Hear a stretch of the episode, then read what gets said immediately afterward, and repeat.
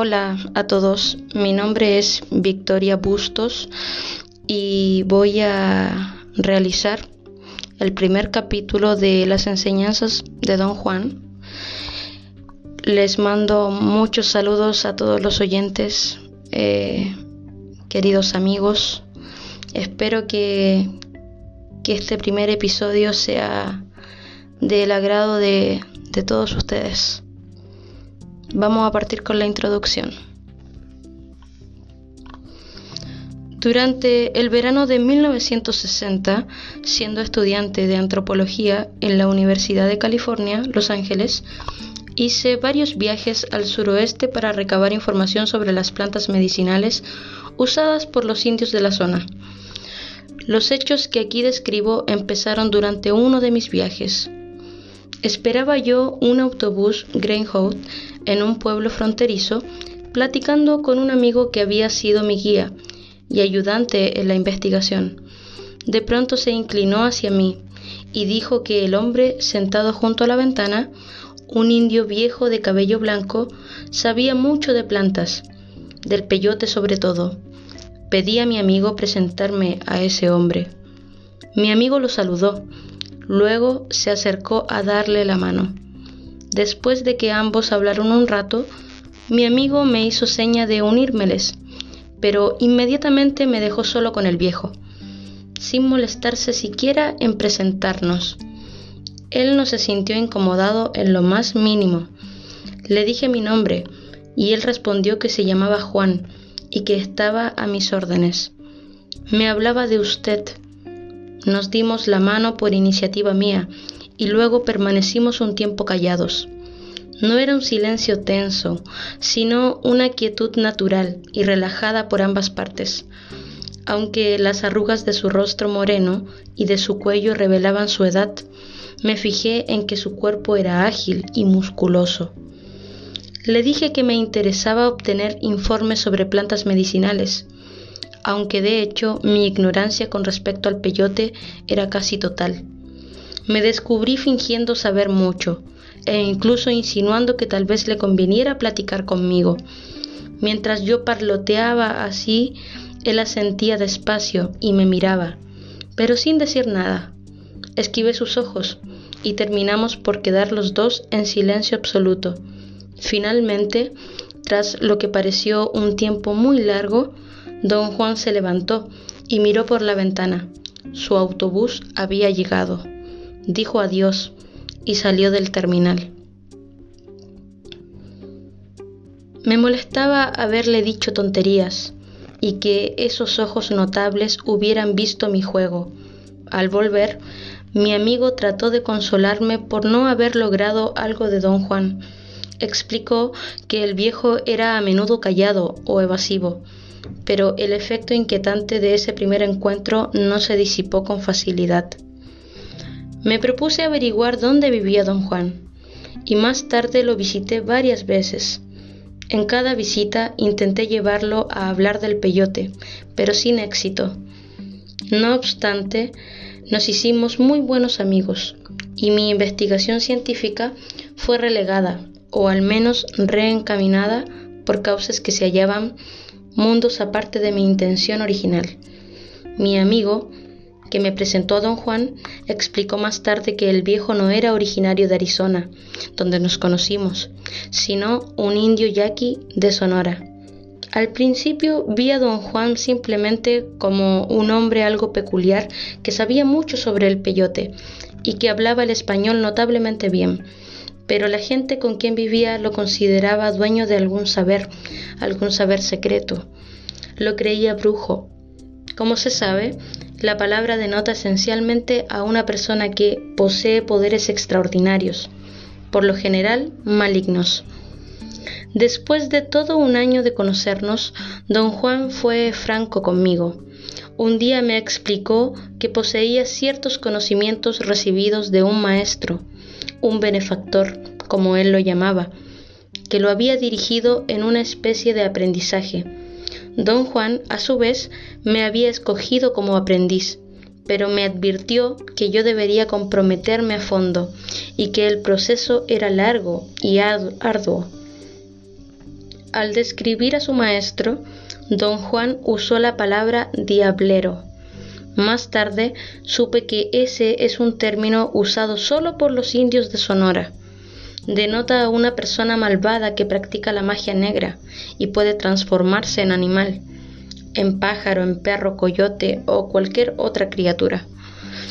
En una de mis visitas a Sonora tuve una experiencia peculiar que ilustraba el sentir de los indios hacia los diableros.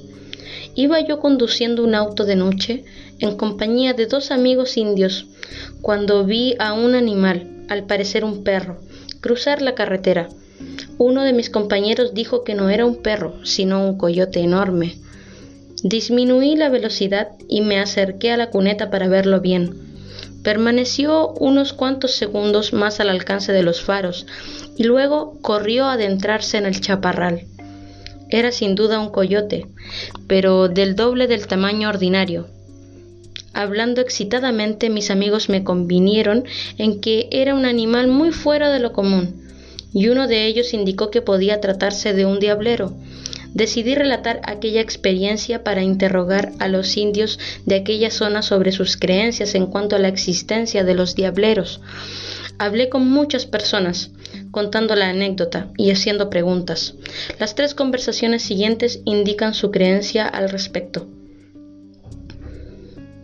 ¿Crees que era un coyote, Choi? Pregunté a un joven después de que oyó la historia. ¿Quién sabe? Un perro, de seguro, demasiado grande para ser coyote. ¿Crees que pudo ser un diablero? Esos son puros cuentos, esas cosas no existen.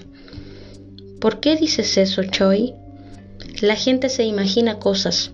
Te apuesto a que si hubieran cogido al animal habrían visto que era un perro. Una vez tenía yo que hacer un trabajo en otro pueblo y me levanté antes del amanecer y ensillé un caballo. De ida me encontré en el camino con una sombra oscura que parecía un animal enorme. Mi caballo se encabritó y me tiró de la silla. Yo también casi me muero del susto, pero resultó que la sombra era una mujer que iba caminando al pueblo. O sea, Choi, que no crees que existan los, los diableros. ¿Diableros? ¿Qué es un diablero? Dime, ¿qué es un diablero? No sé, Choi. Manuel iba conmigo esa noche y dijo que el coyote podría haber sido un diablero. ¿Tú no puedes decirme que es un diablero? Dice que un diablero es un brujo que cambia de forma y toma la que quiere. Pero todo el mundo sabe que eso es puro cuento. Los viejos de aquí están llenos de historias sobre diableros. No las vas a hallar entre nosotros, los más jóvenes.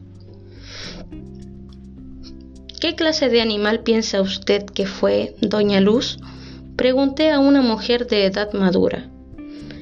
Eso solo Dios lo sabe, pero creo que no era un coyote. Hay cosas que parecen coyotes, pero no son. ¿Iba corriendo el coyote o estaba comiendo? Estuvo inmóvil casi todo el tiempo, pero creo que cuando lo vi al principio estaba comiendo algo. ¿Está usted seguro de que no llevaba nada en el hocico? A lo mejor sí, pero dígame, ¿tendría eso algo que ver? Sí, sí tendría. Si llevaba algo en el hocico, no era un coyote. ¿Qué era entonces? ¿Era un hombre o una mujer? ¿Cómo se llamaban esas personas, doña Luz? No respondió. La interrogué un rato más, pero sin éxito. Finalmente dijo no saber. Le pregunté si aquella persona se llamaba Diableros y respondió que Diablero era uno de los nombres que se les daban. ¿Conoce usted a algún diablero? pregunté. Conocí a una mujer, dijo. La mataron. Eso pasó cuando yo era niña. Dice que la mujer se convertía en perra y en cierta noche una perra entró en la casa de un blanco a robar queso. El blanco la mató con una escopeta y en el mismo instante en que la perra murió en la casa del blanco, la mujer murió en su choza. Sus parientes se juntaron y fueron al blanco a exigirle pago. El blanco les pagó buen dinero por haber matado a la mujer. ¿Cómo pudieron exigirle pago si solo mató a un perro? Dijeron que el blanco sabía que no era perro, porque había otros hombres con él y todos vieron que el animal se paró en dos patas, como gente, para alcanzar el queso, y que estaba en una bandeja colgada del techo. Los hombres que estaban esperando al ladrón, porque todas las noches le robaban el queso blanco, así que el blanco mató al ladrón sabiendo que no era perro. Hay muchos diableros en estos días, doña Luz. Esas cosas son muy secretas. Dicen que ya no hay diableros, pero yo lo dudo, porque alguien de la familia del diablero tiene que aprender lo que el diablero sabe.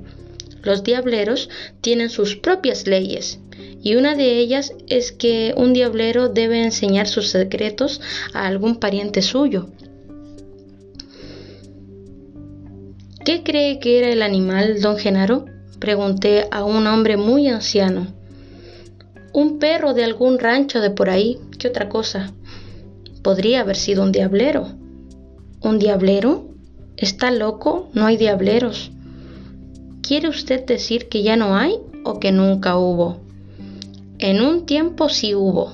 Es cosa sabida de todos. Pero la gente les tenía mucho miedo y los mató. ¿Quién los mató, don Genaro? Toda la gente de la tribu, el último diablero que yo conocí fue... Mató docenas, quizá hasta cientos de personas con su brujería. No podíamos tolerar eso y la gente se juntó y una noche le cayeron por sorpresa y lo quemaron vivo. ¿Cuándo fue eso, don Genaro? En 1942. ¿Lo vio usted? No, pero la gente todavía lo comenta. Dicen que no quedaron cenizas, aunque la estaca era de madera verde. Todo lo que quedó al final fue un gran charco de grasa. Aunque don Juan tildaba de diablero a su benefactor, nunca mencionó el sitio donde había adquirido su saber ni identificó a su maestro. De hecho, don Juan revelaba muy poco de su vida personal. Solo decía que nació en el suroeste en 1891 que había pasado casi toda su vida en México, que en 1900 su familia fue exiliada por el gobierno a la parte central del país, junto con miles de otros indios sonorenses, y que él vivió en el centro y el sur de México hasta 1940. Así, como don Juan había viajado mucho, su conocimiento podía ser producto de múltiples influencias, y aunque se consideraba indio de Sonora, yo no podía tener certeza para catalogar totalmente su saber en la cultura de los indios soronenses, pero no es mi intención determinar aquí su medio cultural preciso. En junio de 1961 inicié mi aprendizaje con don Juan Anteriormente lo había visto en diversas ocasiones, pero siempre en calidad de observador antropológico. Durante esas primeras conversaciones yo tomaba notas en forma encubierta. Luego, confiando en mi memoria, reconstruía toda la conversación. Pero cuando empecé a participar como aprendiz, tal método de tomar notas se dificultó mucho, pues nuestras conversaciones se referían a muchos temas diferentes. Entonces don Juan me permitió, aunque tras de vigorosa protesta, anotar abiertamente cuanto se dijera. También me habría gustado tomar fotos y hacer grabaciones, pero no quiso permitírmelo. Serví como aprendiz primero en Arizona, después en Sonora, porque don Juan se mudó a México durante el curso de mi preparación el procedimiento que seguí fue verlo durante unos cuantos días cada determinado tiempo. Mis visitas se hicieron más frecuentes y más largas durante los meses de verano de 1961, 1962, 1963 y 1964 en retrospectiva, pienso que este método de conducir el aprendizaje impidió que la enseñanza fuera completa, porque retrasó la venida del compromiso pleno indispensable para convertirme en brujo.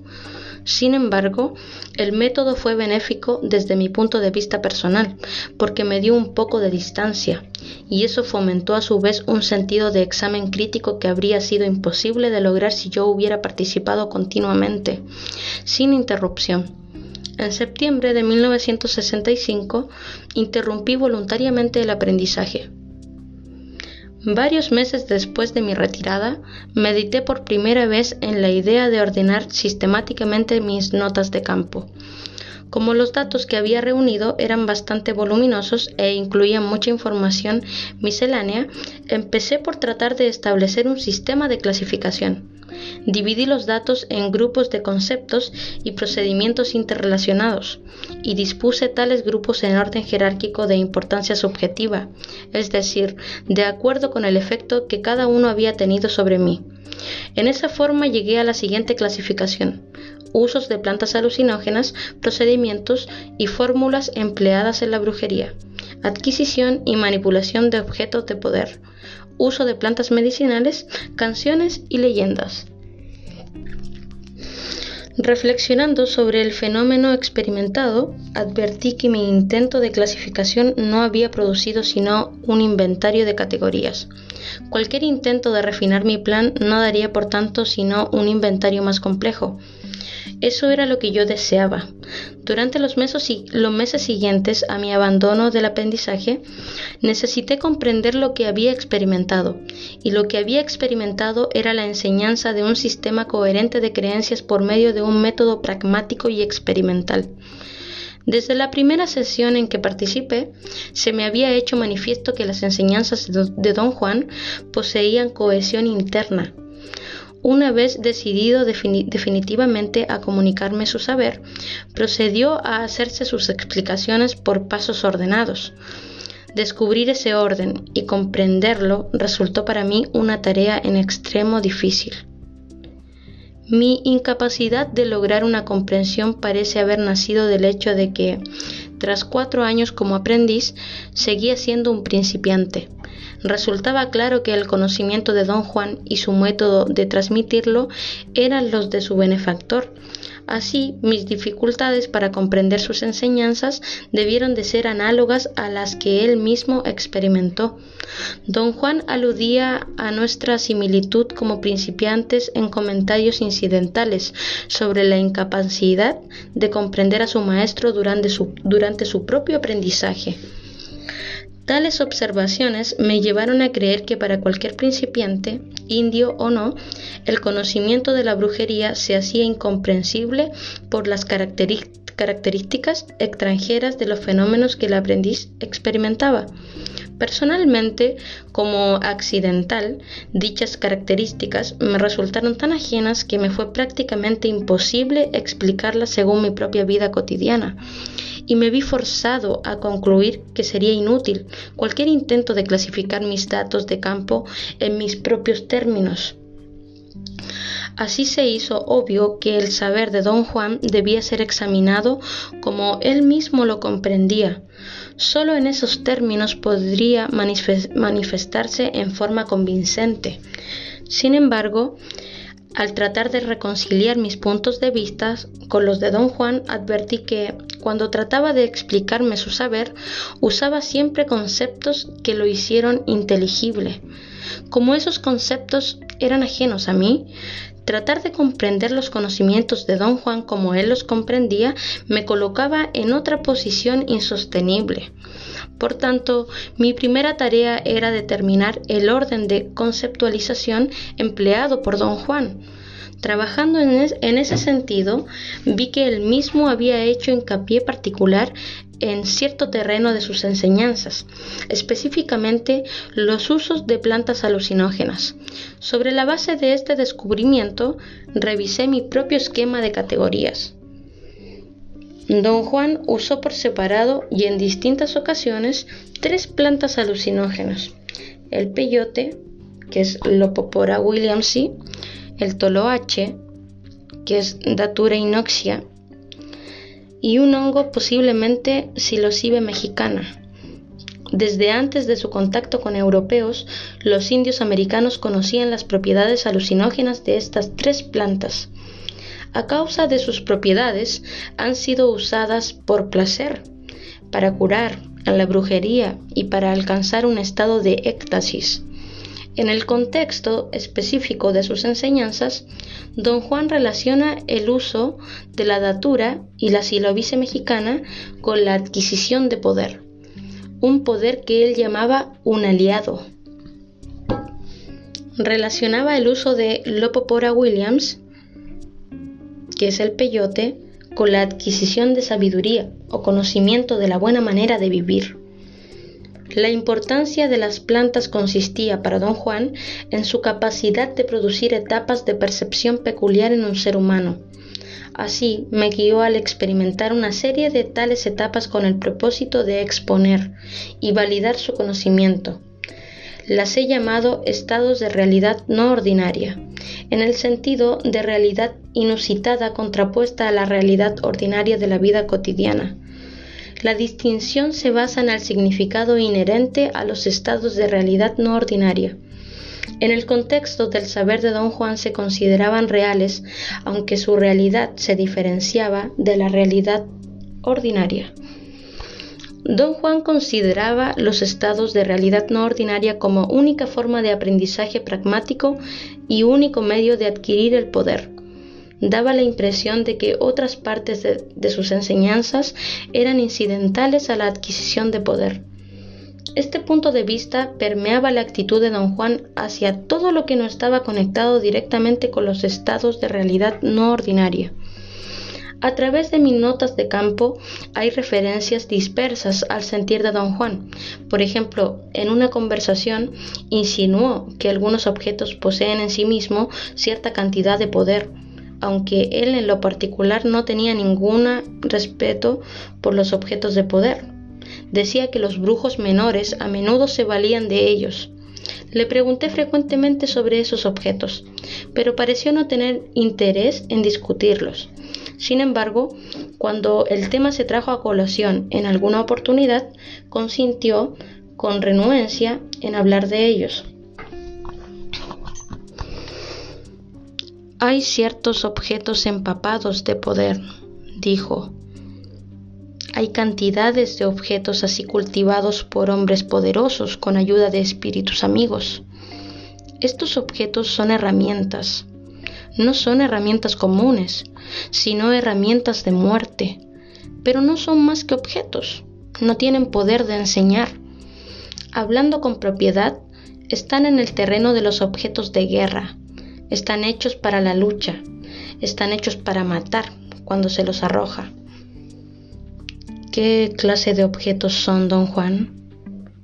No son en realidad objetos, más bien son modos de poder.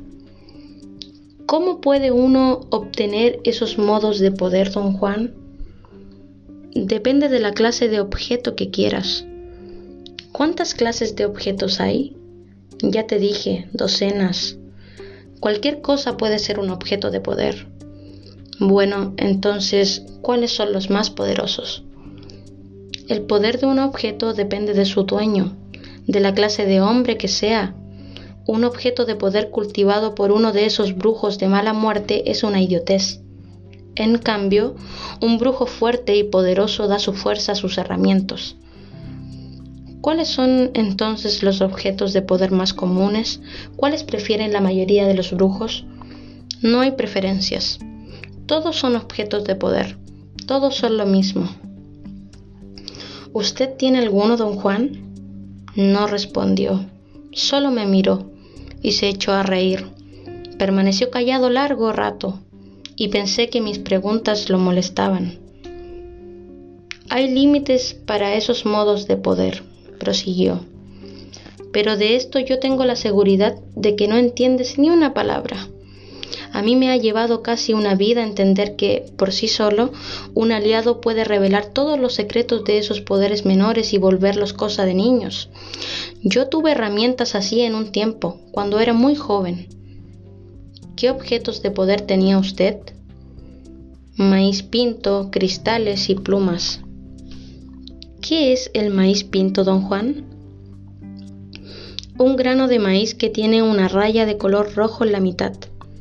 ¿Es solo un grano? No, un brujo tiene 48.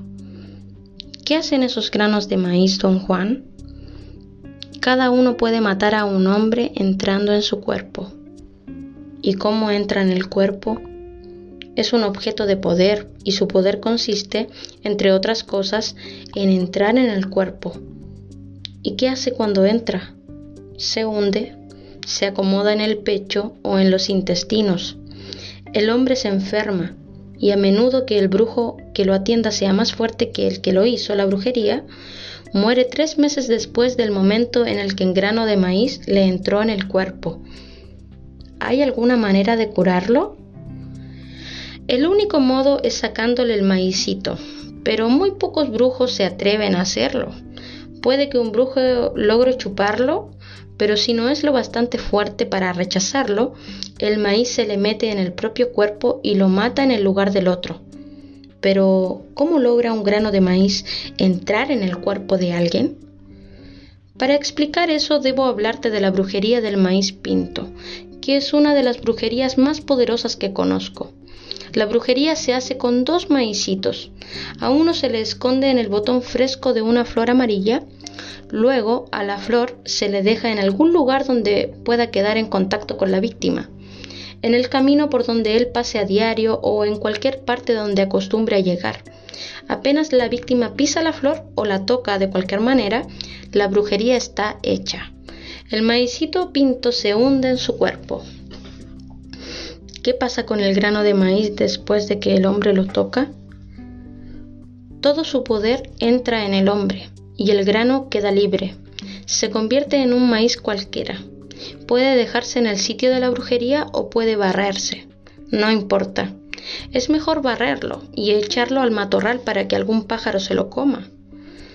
¿Puede comérselo un pájaro antes de que el hombre lo toque? No, ningún pájaro es tan estúpido, te lo aseguro. Los pájaros no se le acercan. Don Juan describió entonces un procedimiento muy complejo por medio del cual pueden obtenerse tales maíces de poder. Debes tener en cuenta que el maíz pinto es un simple instrumento, no un aliado, dijo. Cuando hayas hecho esa, esa distinción no tendrás problemas, pero si consideras que esas herramientas son supremas, serás un tonto. ¿Son los objetos de poder tan poderosos como un aliado? pregunté. Don Juan rió desdeñoso antes de contestar. Parecía estar esforzándose por tenerme paciencia. El maíz pinto, los cristales y las plumas son simples juguetes en comparación a un aliado, dijo. Un hombre necesita objetos de poder solo cuando no tiene un aliado. Buscarlos es perder el tiempo, sobre todo para ti. Tú deberías tratar de ganarte un aliado. Cuando lo logres comprenderás lo que te estoy diciendo ahora. Los objetos de poder son como juego de niños. No me entienda mal, don Juan, protesté. Por supuesto que quiero tener un aliado, pero también quiero saber todo lo que pueda acerca de los objetos de poder. Usted mismo dicho que saber es poder. No, dijo categórico. El poder depende de la clase de saber que se tenga. ¿De qué sirve saber cosas que no valen la pena? En el sistema de creencias de Don Juan, la adquisición de un aliado significaba exclusivamente la explotación de los estados de realidad no ordinaria que produjo en mí usando plantas alucinógenas creía que enfocando dichos estados y omitiendo otros aspectos del saber que él impartía, yo llegaría a una visión coherente de los fenómenos experimentados. Por tanto, he dividido este libro en dos partes. En la primera, presento selecciones de mis notas de campo relativas a los estados de realidad no ordinaria que atravesé durante el aprendizaje.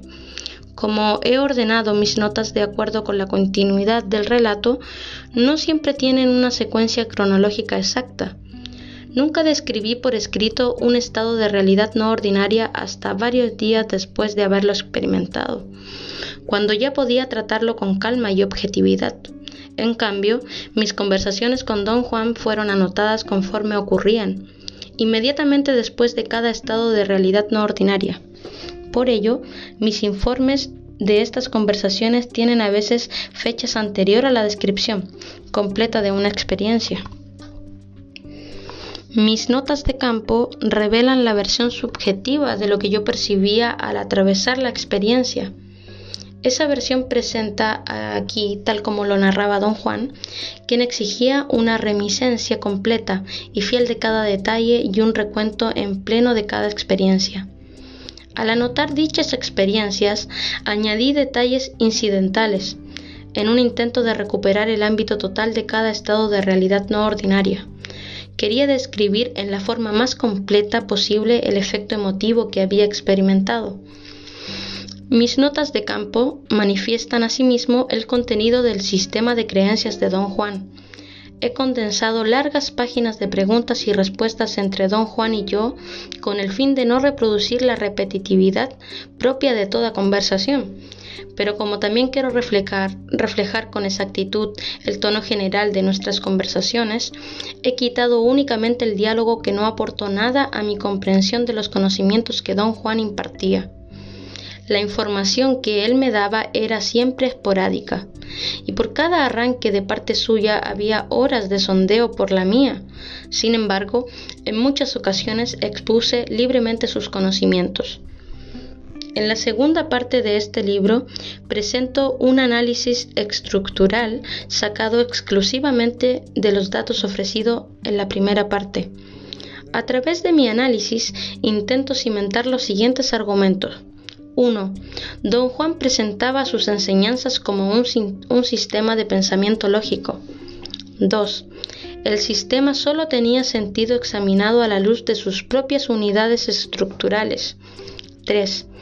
El sistema estaba planeado para guiar al aprendiz a un nivel de conceptualización que explicaba el orden de los fenómenos que había experimentado el mismo aprendiz.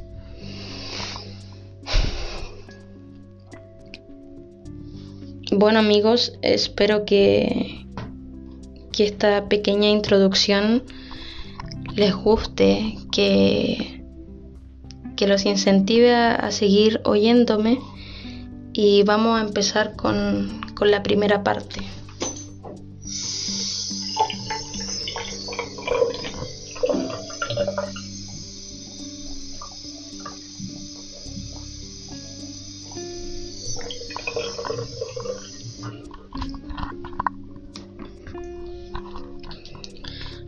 Primera parte.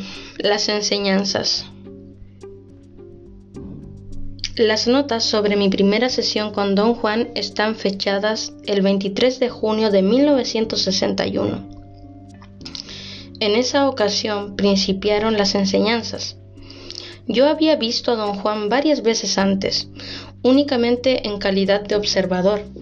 En cada oportunidad le había pedido instruirme sobre el peyote. Siempre hacía caso omiso de mi petición, pero jamás rechazaba de plano el tema, y yo interpretaba sus titubeos como una posibilidad de que, rogándole más, podría inclinarse a hablar de sus conocimientos. En esta sesión inicial me dio a entender claramente que podría tener en cuenta mi petición siempre y cuando yo poseyera claridad de mente y propósito. Con respecto a lo que le había preguntado, me era imposible cumplir tal condición, pues yo solo le había pedido enseñanza sobre el peyote como medio de establecer con él un lazo de comunicación. Pensé que su familiaridad con el tema podía predisponerlo a estar más abierto y más dispuesto a hablar, permitiéndome así el ingreso de su conocimiento de las propiedades de las plantas. Sin embargo, él había tomado mi petición en un sentido literal y le preocupaba mi propósito de desear aprender sobre el peyote. Viernes 23 de junio de 1961. ¿Me va usted a enseñar, don Juan? ¿Por qué quieres emprender un aprendizaje así? Quiero de veras que me enseñe usted lo que hace con el peyote. No es una buena razón nada más querer saber. No, debes buscar en tu corazón y descubrir por qué un joven como tú quiere emprender tamaña tarea de aprendizaje. ¿Por qué aprendió usted, don Juan? ¿Por qué preguntas eso? Quizás los dos tenemos las mismas razones. Lo dudo, yo soy indio. No andamos por los mismos caminos. Mi única razón es que quiero aprender, solo por saber, pero le aseguro, don Juan, que mis intenciones no son malas. Te creo, te he fumado. Como dice, no importa ya, conozco tus intenciones. ¿Quiere usted decir que vio a través de mí? Puedes decirlo así. Entonces me enseñará. No. ¿Porque no soy indio?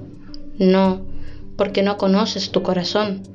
Lo importante es que sepas exactamente por qué quieres comprometerte. Aprender los asuntos, los asuntos del mezcalito es un acto de lo más serio. Si fueras indio, tu solo deseo sería suficiente.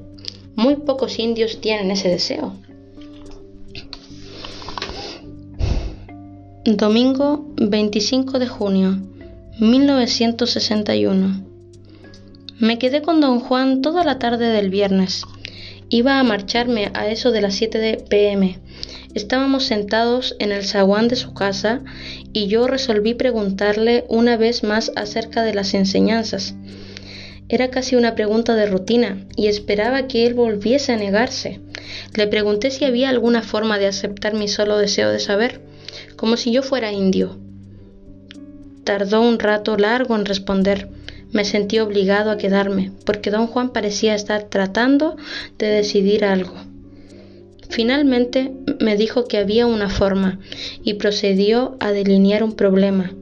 Señaló que yo estaba muy cansado sentado en el suelo y que lo que, y lo que era adecuado era hallar un sitio en el suelo donde pudiera sentarme sin fatiga encontrar un sitio.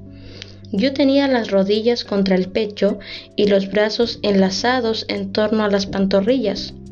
Cuando don Juan dijo que yo estaba cansado, advertí que me dolía la espalda y me hallaba casi exhausto. Esperé su explicación con respecto a lo de un sitio, pero don Juan no hizo ningún intento abierto de aclarar el punto. Pensé que acaso quería indicarme cambiar de posición, de modo que me levanté y fui a sentarme más cerca de él. Don Juan protestó por mi movimiento, recalcó claramente que un sitio significaba un lugar donde uno podía sentirse feliz y fuerte de manera natural. Palmeó el lugar donde se hallaba sentado y dijo que ese era su sitio, añadiendo que me había puesto una adivinanza. Yo debía resolverla solo y sin más deliberación. Lo que él había planteado como un problema que ha de ser resuelto era ciertamente una adivinanza. Yo no tenía idea de cómo empezar, ni idea de lo que él tenía en mente. Varias veces pedí una pista, o al menos un indicio, sobre cómo proceder a la localización de un punto donde me sintiera feliz y fuerte. Insistí y argumenté que no tenía la menor idea de qué quería decir él en realidad, porque no me era posible concebir el problema. Él me sugirió caminar por el zaguán hasta hallar el sitio. Me levanté y empecé a recorrer el suelo. Me sentí ridículo y fui a sentarme frente a don Juan. Él se enojó mucho conmigo, me acusó de no escuchar, diciendo que acaso no quisiera aprender. Tras un rato se calmó y me explicó que no cualquier lugar era bueno para sentarse o para estar en él, y que dentro de los confines del zaguán había un único sitio donde yo podía estar en las mejores condiciones. Mi tarea consistía en distinguirlo entre los demás lugares. La norma general era sentir todos los sitios posibles a mi alcance hasta determinar sin lugar a dudas cuál era el sitio correspondiente. Urgí que, si bien el zaguán no era demasiado grande, 3,5 por 2,5 metros, el número de sitios posibles era avasallador, que requeriría un tiempo muy largo para probarlos todos, y que como él no especificaba el tamaño del sitio, las posibilidades podían ser infinitas. Mis argumentos resultaron fútiles. Don Juan se puso en pie y con mucha severidad me advirtió que resolver el problema tal vez requiriera días, pero de no resolverlo daba igual que me marchara, porque él no tendría nada que decirme. Recalcó que él sabía dónde era mi sitio y que por tanto yo no podría mentirle. Dijo que sólo en esta forma le sería posible aceptar como razón válida mi deseo de aprender los asuntos del mezcalito. Añadió que nada en este mundo era un regalo. Todo cuanto hubiera que aprender debía aprenderse por el camino difícil. Dio vuelta a la casa para ir a orinar en el chaparrar. De regreso entró directamente en su casa por la parte trasera. Pensé que la misión de hallar el supuesto sitio de felicidad era su propio modo de deshacerse de mí, pero me levanté y empecé a pasear de un lado a otro. El cielo estaba claro, podía ver cuánto había en el zaguán y sus inmediaciones. Debí de caminar una hora o más, pero no ocurrió nada que revelase la ubicación del sitio. Me cansé de andar y tomé asiento. Tras unos cuantos minutos me senté en otro lugar y luego en otro, hasta cubrir todo el piso en forma semisistemática. Deliberadamente procuraba sentir diferencias entre lugares, pero carecía de criterio para la diferenciación. Sentí que estaba perdiendo el tiempo, pero me quedé. Mi racionalización fue que había venido de lejos solo para ver a don Juan y que en realidad no tenía otra cosa que hacer. Me acosté de espaldas y puse las manos bajo la cabeza a manera de almohada. Luego rodé y permanecí un rato sobre mi estómago. Repetí este proceso rodando por todo el piso. Por primera vez me pareció haber tropezado con un vago criterio. Sentía más calor acostado de espaldas. Rodé nuevamente, ahora en dirección contraria, y otra vez cubrí el largo del piso yaciendo boca abajo los sitios donde estuve boca arriba en mi primera gira rodante. Experimenté las mismas sensaciones de tibieza y frío según la postura, pero no diferencia entre los sitios. Entonces se me ocurrió una idea que creí brillante. El sitio de Don Juan.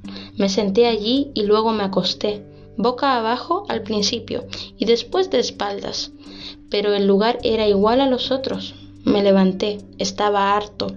Quería despedirme de don Juan, pero no me atrevía a despertarlo.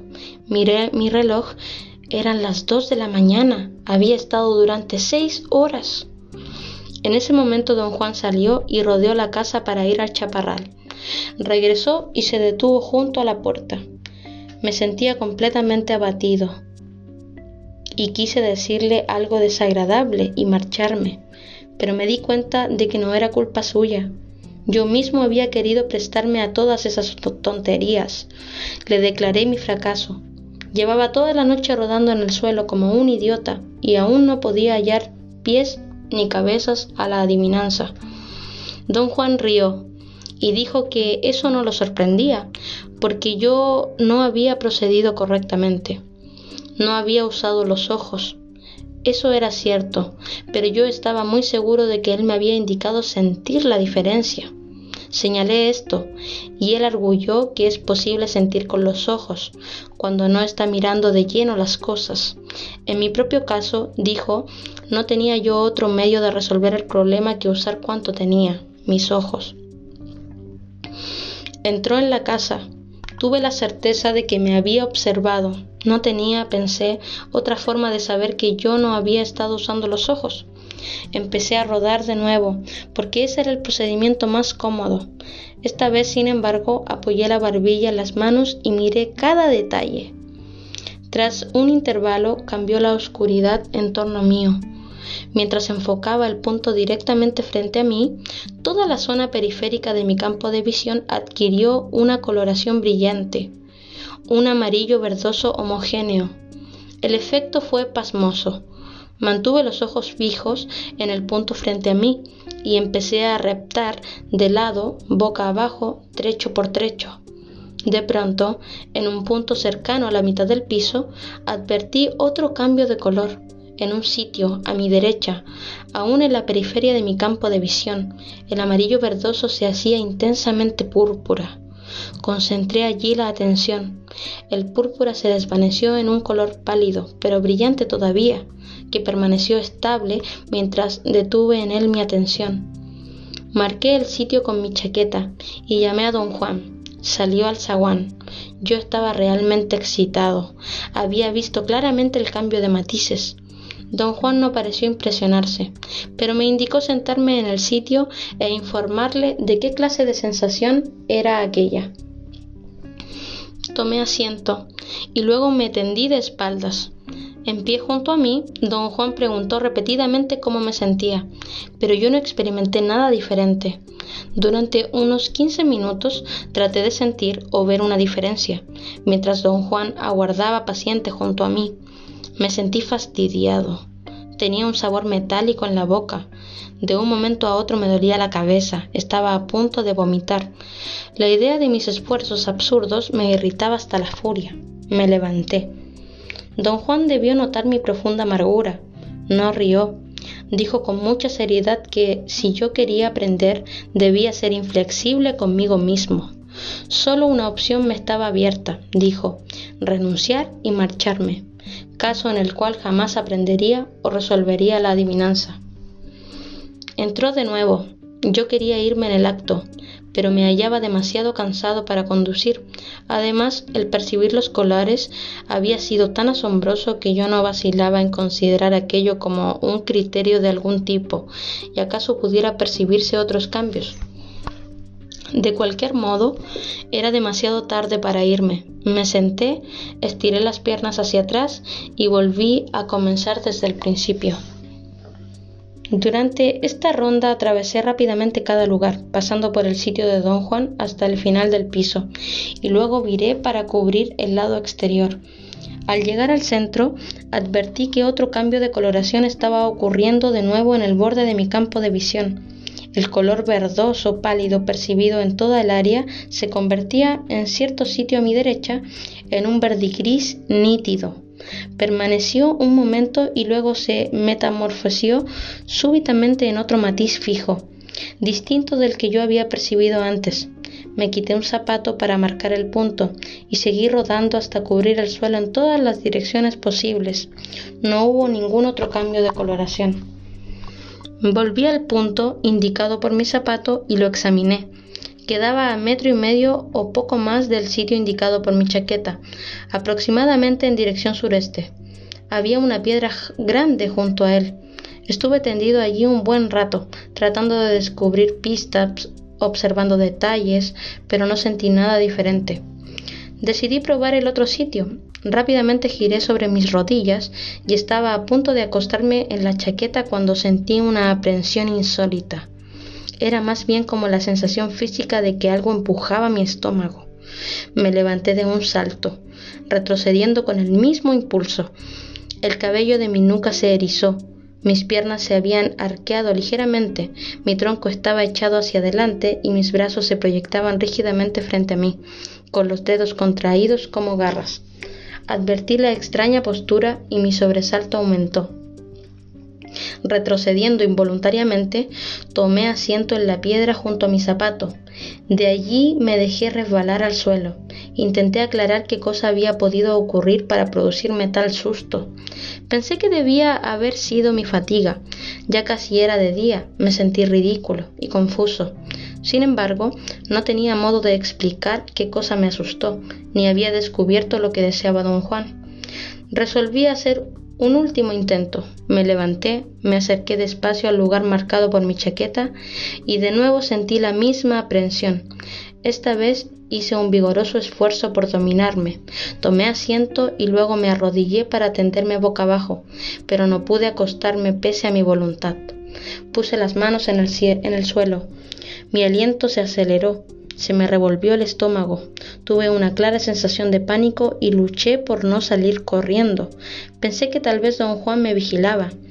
Lentamente repté de regreso al otro sitio y apoyé la espalda contra la piedra. Quería descansar un rato para poner en orden mis ideas, pero me quedé dormido. Oí hablar a don Juan y reír por encima de mi cabeza. Desperté. Hallaste el sitio, dijo. Al principio no entendí, pero él me aseguró de nuevo que el lugar donde me había quedado dormido era el sitio en cuestión. Una vez más preguntó qué sentía allí tendido. Le dije que en realidad no advertía ninguna diferencia.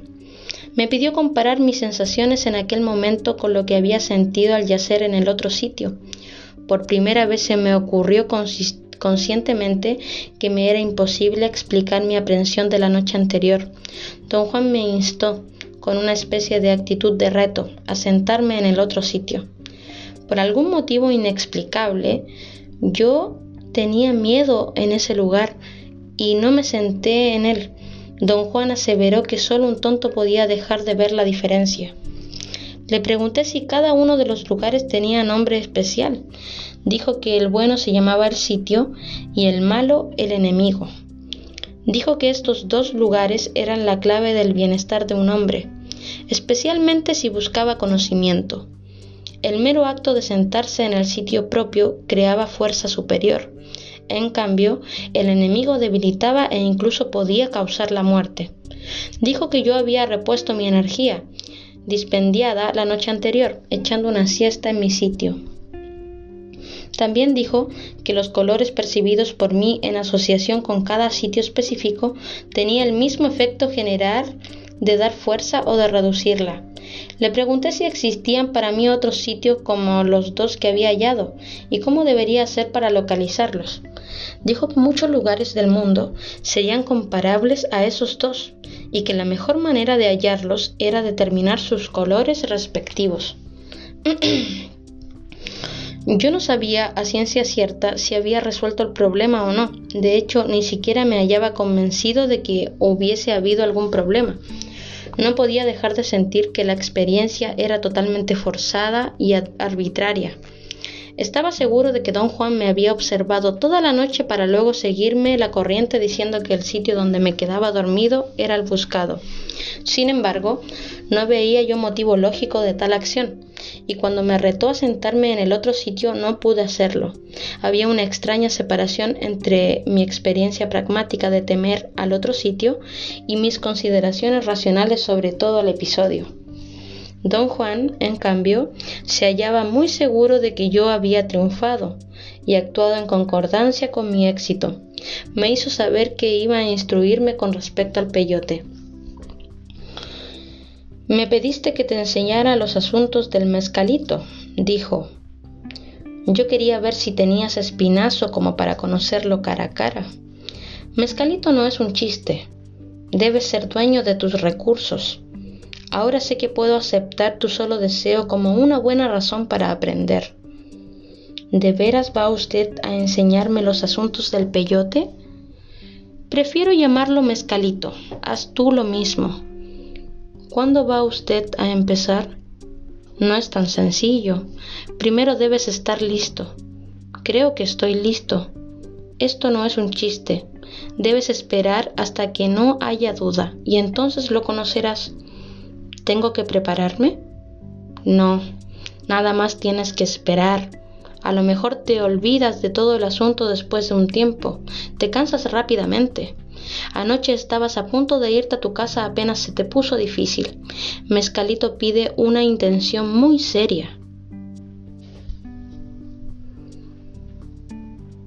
Bueno amigos, eso fue el primer capítulo de las enseñanzas de Don Juan. Adiós.